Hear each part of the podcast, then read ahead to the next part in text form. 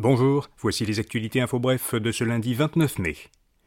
Une première canicule pourrait toucher le Québec cette semaine. Les températures devraient dépasser et se maintenir ensuite aux alentours de 30 degrés à partir de demain et jusqu'à vendredi dans certaines régions, dont Montréal, la capitale nationale, l'Estrie, la Mauricie, la Nodière, les Laurentides, l'Outaouais et l'Abitibi-Témiscamingue.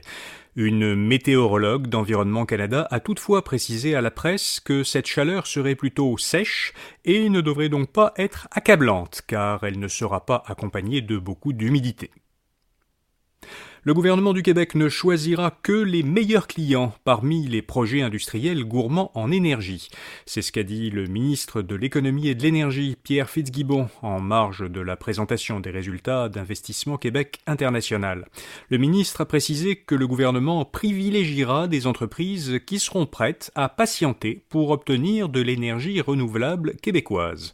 Fitzgibbon croit par ailleurs que le Québec pourra augmenter son offre d'énergie aux projets industriels en construisant de nouvelles infrastructures et en réduisant la demande domestique. Aux États-Unis, le président Joe Biden et Kevin McCarthy, le président républicain de la Chambre des représentants, sont parvenus à un accord de principe pour augmenter le plafond de la dette fédérale afin d'éviter que les États-Unis se retrouvent en défaut de paiement. Cet accord prévoit de relever le plafond de la dette fédérale pendant deux ans et de réduire certaines dépenses du gouvernement fédéral. Il devra être approuvé mercredi par la Chambre des représentants, qui est à majorité républicaine, puis par le Sénat à majorité démocrate. Le Canada est à nouveau champion du monde de hockey. L'équipe masculine canadienne a battu hier l'Allemagne par 5 à 2 en finale du championnat du monde à Helsinki, en Finlande. C'est le 28e titre mondial pour le Canada. Les joueurs québécois Samy Blais a inscrit deux des cinq buts.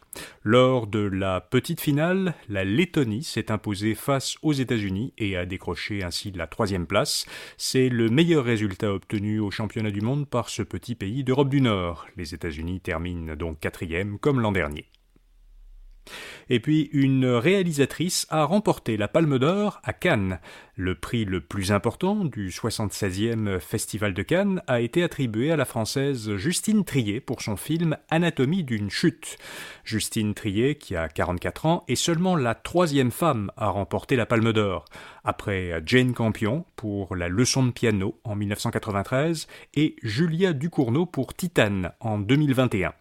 Le deuxième prix du festival, le Grand Prix, a été décerné au réalisateur britannique euh, Jonathan Glazer pour le film The Zone of Interest. Fait étonnant, une même actrice, l'allemande Sandra Hüller, joue un rôle principal dans le film qui a remporté la Palme d'Or et dans celui qui a remporté le Grand Prix. Voilà, vous savez l'essentiel. Un grand merci à deux auditeurs, Lucie Martel et un autre dont le pseudonyme est ImmoBB, qui ont publié un commentaire positif pour ce balado dans Apple Podcast après mon appel de vendredi. C'est très apprécié. Merci beaucoup. À demain matin pour d'autres actualités info bref. Bonne journée.